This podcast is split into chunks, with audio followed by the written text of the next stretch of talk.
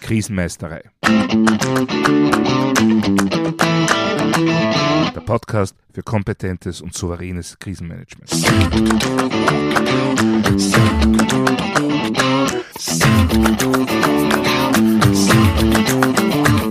Hallo, ich bin Thomas Prinz von krisenmeisterei.at. Ich helfe Verantwortlichen, Krisen souverän und kompetent zu meistern, damit diese nicht zu ihrer persönlichen Tragödie werden. Heute geht es wieder um eine Frage, die mir in den letzten Monaten öfter gestellt worden ist. Was, wenn unsere gesamte Telekommunikation ausfällt? Wie erreiche ich da meine Mitarbeiterinnen und Mitarbeiter? Und eigentlich könnte diese Podcast-Folge genau jetzt auch schon wieder zu Ende sein. Denn die Antwort könnte ganz einfach sein. Gar nicht. Du erreichst sie gar nicht. Aber natürlich geben wir uns damit nicht zufrieden. Schließlich geht es ja hier um Krisenmanagement, also darum, wie man im Fall von disruptiven Ereignissen trotzdem als Unternehmen, Organisation oder Behörde überlebt, beziehungsweise noch das Bestmögliche aus der Situation machen kann. Und natürlich wollen wir das auch im Fall eines kompletten und komplexen Ausfalls von Kommunikationsmitteln gewährleisten. Also was tun? Nun, für gewöhnlich wird zunächst einmal die Frage nach dem zugrunde liegenden Szenario gestellt. Wie kann es überhaupt zu so einem Ausfall kommen? In den Medien werden in letzter Zeit vor allem zwei mögliche Auslöser kommuniziert. Ein Blackout und besonders schwere Sonnenstürme bzw. Eruptionen auf der Sonnenoberfläche. Über die Wahrscheinlichkeit der Szenarien wird trefflich gestritten. Manche meinen, wir stehen kurz vor beiden, andere wiederum halten beides für eher unwahrscheinlich. Ich überlasse diese Diskussion jetzt den jeweiligen Experten. Meine Expertise ist das Krisenmanagement. Und da sage ich, eine derartige Disruption hätte solch massive Auswirkungen, dass es sich auf jeden Fall lohnt, sich damit auseinanderzusetzen. Denn letztendlich hilft uns das nicht nur mit einem derartigen Totalausfall besser zurechtzukommen. Wie wir sehen werden, hilft es uns auch, auf den Ausfall einzelner Komponenten besser oder vielleicht überhaupt reagieren zu können. Denn eines ist besonders herausfordernd bei dieser Form von Disruption. Wenn sie einmal eingetreten ist, wenn die Kommunikation einmal ausgefallen ist, kann ich weitestgehend nur noch auf bereits vorbereitete Maßnahmen zurückgreifen. Denn mit dem Wegfall der Telekommunikation fällt auch meine Organisation, meine Reaktionsfähigkeit genau dort weg, wo Abstimmung mit anderen Personen, Organisationen oder Unternehmen gerade jetzt dringend notwendig wäre. Ich kann maximal noch jemanden wohin schicken, um dort persönlich zu sprechen. Wobei wir auch schon bei einer der möglichen Bewältigungsstrategien wären.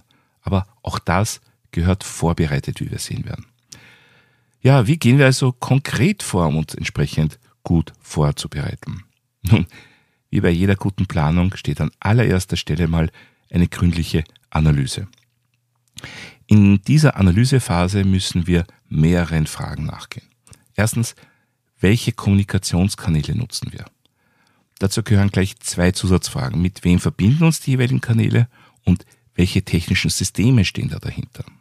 Zweitens, welche Informationen können bzw. müssen über bestimmte Kanäle laufen? Und da helfen uns nicht nur Überschriften.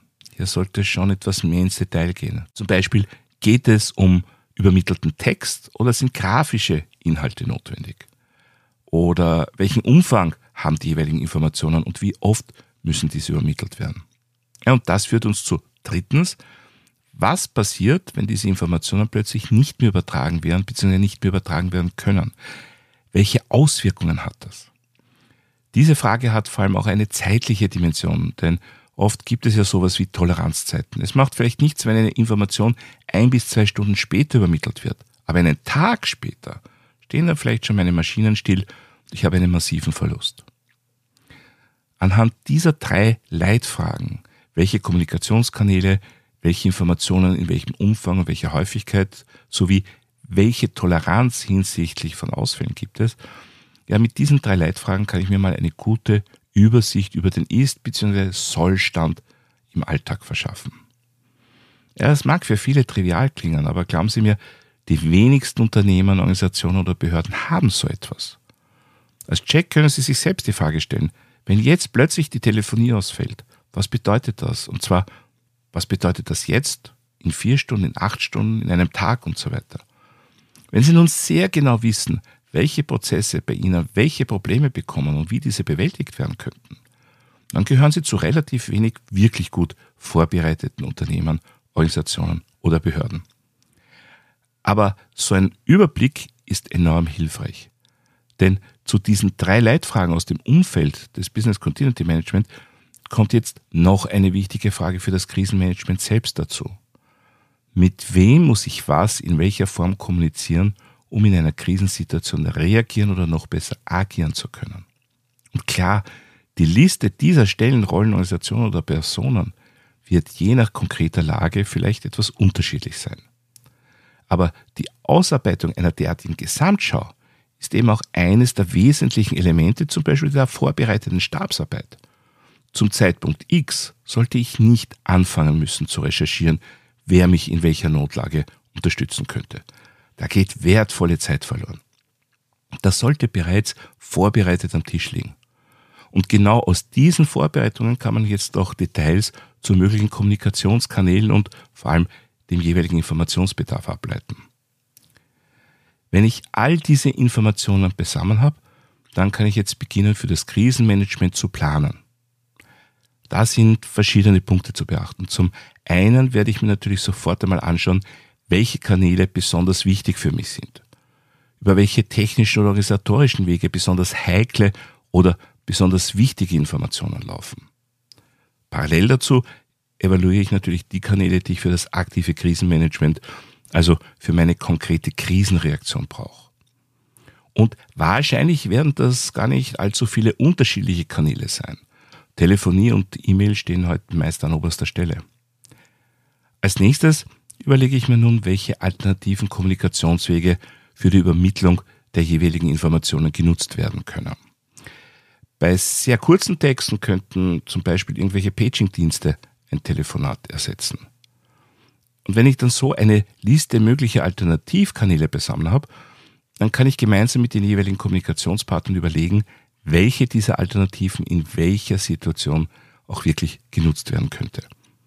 Und damit erreiche ich schon mal eine erste Erhöhung meiner Robustheit, weil ich damit beim Ausfall einzelner Kommunikationswege vielleicht ohne nennenswerte Reaktionszeit sofort auf eine Alternative ausweichen kann. Und bei diesen Alternativen muss man eben wirklich weit und kreativ denken. Und ja, dazu gehört vielleicht auch, dass man bestimmte wichtige Partner in bestimmten Situationen vielleicht wirklich nur noch so erreicht, dass man eine Person als Boten mit einer handschriftlich verfassten Nachricht hinschickt. Aber auch das gehört gut vorbereitet. Ich habe schon erlebt, dass diese letzte Möglichkeit zugelassen gesehen wird. Naja, wenn nichts mehr geht, dann schickt man halt jemanden mit dem Taxi. Ja, super Idee. Und woher kommt das Taxi? Und wie gut kommt das dann durch den Verkehr? Ich empfehle daher immer für den Fall eines Telekommunikationsausfalls eine gewisse Autarkie vorzubereiten. Zum Beispiel ja, analoge Funkgeräte für die Nutzung im näheren Umkreis oder eine Fahrbereitschaft. Das kann auch durchaus in der Low-Level-Form geschehen, dass immer zumindest eine Mitarbeiterin oder ein Mitarbeiter ein entsprechendes Fahrzeug dabei hat. Und weil wir gerade von entsprechendem Fahrzeug sprechen, in der Stadt empfehle ich prinzipiell, je nach Größe von Unternehmen, Organisation oder Behörde, zumindest ein Fahrrad bereit zu haben, meist sogar mehr. Denn so ziemlich alle Szenarien, die mir einfallen und die den Ausfall von Telekommunikation nach sich ziehen, ja, die werden auch starken Einfluss auf den städtischen Straßenverkehr haben. Und dann hilft mir die größte Autoflotte nichts mehr. Jetzt mal ganz abgesehen von irgendwelchen ökologischen oder gesundheitlichen Aspekten. Aber wenn alles steht, sowohl Verkehr als auch Telekommunikation, ja, dann ist das gute alte Fahrrad noch immer ein sehr zuverlässiges Verkehrsmittel, mit dem ich im städtischen Bereich Boten in einer üblicherweise durchaus erträglichen Zeit von A nach B schicken kann. Aber natürlich hilft mir das Fahrrad auch nicht mit allen Kommunikationsausfällen weiter. Ich kann mit einem Fahrrad genau eine Person an ein Ziel und von dort vielleicht noch weiter schicken. Aber das ist dann auch schon alles. Für unsere Frage ganz am Anfang, wie erreiche ich meine Mitarbeiterinnen und Mitarbeiter, ist das üblicherweise keine ausreichende Lösung. Natürlich außer es geht nur um eine Handvoll Personen, die nahe beieinander wohnen. Aber eines will ich da auch gleich vorwegnehmen. Selbst wenn ich die Mitarbeiterinnen und Mitarbeiter dann irgendwie erreiche, die müssen dann ja selbst erst zum jeweiligen Standort kommen. Und auch da kommt das Fahrrad je nach Distanz zum Arbeitsort wieder ins Spiel. Das ist der Grund, warum letztendlich jedes Unternehmen großes Interesse daran haben sollte, ausreichend gute Fahrradabstellplätze zur Verfügung zu stellen. Denn das hilft oft bei der Entscheidung, das Fahrrad für den Weg in die Arbeit oder zum Einsatz zu wählen. Und gerade in einer Extremsituation, wo nur noch Fußmarsch oder Fahrrad ein zeitnah also oder überhaupt ein Eintreffen ermöglichen, ist es absolut im Interesse der Organisation, die Anreise mit dem Fahrrad möglichst zu unterstützen. Aber zurück zur Frage, wie kommuniziere ich mit meinen Mitarbeiterinnen und Mitarbeitern, wenn eigentlich gar keine Kommunikation mehr möglich ist? Die Antwort lautet im Vorhinein. Ja, nun wünschen sich zwar viele eine Zeitmaschine, erfunden ist sie aber meines Wissens noch nicht und wird sie vielleicht auch nie sein, aber wie bewerkstelligen wir das nun? Ja, wieder durch Planung und Vorbereitung. Diese Antwort ist für viele unbefriedigend, sie ist aber die einzig richtige. Ich habe in den letzten 40 Jahren schon viele andere Ideen gehört. Das reicht von, die Polizei soll mit Lautsprecher wegen unsere Mitarbeiter einberufen, bis hin zu, wir schicken jemanden zur nächsten Radiostation und dort soll dann verlesen werden, wer in den Dienst kommen soll. Nun, die Sache mit der Radiodurchsage ist in einigen Fällen vielleicht sogar möglich, aber sicher nicht in der Form von konkreten, detaillierten Anweisungen. Ich selbst kann mich an Situationen erinnern, wo beispielsweise die Wiener Berufsfeuerwehr dienstfreie Mannschaften einberufen hat. Und das lief dann etwa so, die Wiener Berufsfeuerwehr ruft die Mannschaften der Diensträder X und Y in den Dienst. So, und jetzt müssen alle Mitarbeiter der Feuerwehr einerseits wissen, zu welchen Diensträdern sie gehören, das wissen sie natürlich, und auch, wo sie sich melden sollen. Auch das wissen sie. Und dann braucht es natürlich noch eine Voraussetzung, sie müssen überhaupt die Durchsage hören. Das kann man jetzt wieder dem Zufall überlassen oder bereits in der Ausbildung darauf hinweisen. Im Fall von außerordentlichen Geschehnissen Radio einschalten, und zwar konkret diesen oder jenen Sender, da könnten Durchsagen kommen. Was bedeutet das jetzt konkret für unsere Fragestellung? Erstens, wenn ich Radiodurchsagen als Kommunikationsmittel zu meinen Mitarbeiterinnen und Mitarbeitern in Erwägung ziehe, dann sollte ich auch einen vordefinierten Prozess haben, wie es zu diesen Durchsagen kommt. Und gleich vorweg, dieser Weg steht nur wenigen systemnotwendigen kritischen Infrastrukturen offen. Nun weiß ich spätestens seit der Corona-Krise, dass es eine riesige Anzahl von Unternehmen und Organisationen gibt, die sich hier angesprochen fühlen. Umso wichtiger, falls Sie glauben, in diese Rubrik zu fallen und dieses Kommunikationsmittel verwenden zu müssen, dann fragen Sie im Vorhinein nach, ob und wie das überhaupt möglich wäre. Im Andersfall dann bringt das außer Frust gar nichts mehr und hinterfragen Sie solche Pläne. Ich kenne selbst eine Organisation, die ihren Mitarbeiterinnen und Mitarbeitern jahrelang versichert hat, dass sie im Bedarfsfall eben über Lautsprecher wegen der Polizei informiert und sogar von der Polizei abgeholt werden würden. Nur die Polizei selbst wusste nie etwas davon und hätte das auch nie so gemacht. Also gerade schon lang übermittelte, tradierte Wege der Notfallkommunikation auch immer wieder mal hinterfragen. Und üben. Wie bei allem gilt auch hier, Papier ist geduldig. Man muss auch solche Dinge immer wieder mal üben. Unter anderem auch, um die Awareness der Personen hochzuhalten. Ansonsten kommt irgendwann der Punkt, wo man all diese Regelungen vergessen hat. Denn gerade in Richtung der Mitarbeiterinnen und Mitarbeiter gibt es noch ein ganz wichtiges Instrument, die stehende Order. Das heißt, ich sage meinen Leuten im Vorhinein, wie sie sich in welchen Situationen verhalten sollten. Also zum Beispiel, wenn dieses oder jenes Szenario eintritt, dann kommt bitte so rasch wie möglich in die nächste Dienststelle. Oder auch genau andersrum. Wenn dieses oder jenes Szenario eintritt, dann bitte nicht kommen, bitte daheim bleiben. Je nachdem, worum es geht. Aber gut vorinformierte Mitarbeiter, die bereits wissen, wie sie zu reagieren haben, die entlasten eben das Krisenmanagement letztendlich gewaltig. Aber auch hier wieder, diese Regelungen müssen nicht nur irgendwann mal getroffen werden, Sie müssen den Menschen auch bewusst sein und präsent. Und zwar so präsent, dass sie im Falle X sich dann auch sofort daran erinnern und entsprechend handeln. Ja, ähnliches kann man auch mit Lieferanten überlegen. Ich kenne ein Unternehmen, das hat mit einem Lieferanten vereinbart, wenn unsere Kommunikation aufgrund eines disruptiven Ereignisses abreißt, dann gibt es hier eine Standardbestellung, die ab dem zweiten Tag automatisch abzuarbeiten ist, solange es halt auch für den Lieferanten möglich ist. Ja, und spätestens hier höre ich dann immer wieder, aber das kann ich doch alles nicht im Vorhinein definieren. Das muss ich mir doch dann im konkreten Fall überlegen. Ja, überlegen schon. Nur kommunizieren kann ich es dann nicht mehr. Also überlege ich mir, was ich gern hätte und schaue dann zu, was passiert, weil ich genau nichts habe. Ist jetzt sehr brutal formuliert, aber letztendlich die Realität. Will ich für den Fall des Komplettausfalls von Kommunikationsmitteln vorbereitet sein und aktionsfähig bleiben, dann brauche ich eben alternative Wege, für die ich eben auch vorsorgen muss. Und wo es keine alternativen Kommunikationsmöglichkeiten gibt, dort bleibt nur das Vorausplanen und sich auf eine Standardreaktion festlegen.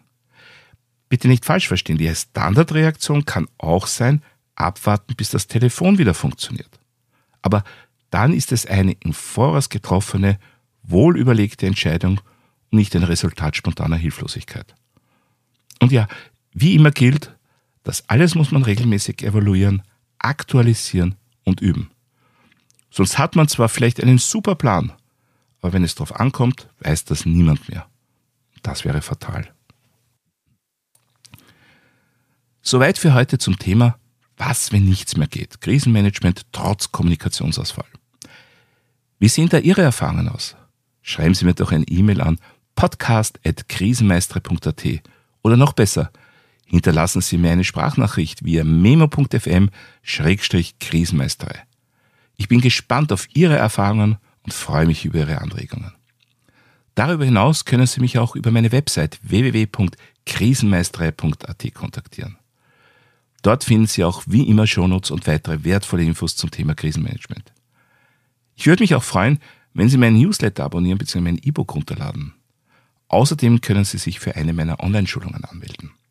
Und falls Sie es noch nicht getan haben, vergessen Sie nicht, den Podcast gleich zu abonnieren, dann versäumen Sie auch in Zukunft keine Folge. Das war's für heute. Ich bin Thomas Prinz von krisenmeister.at. Vielen Dank fürs Zuhören und auf Wiedermeistern bei der nächsten Folge.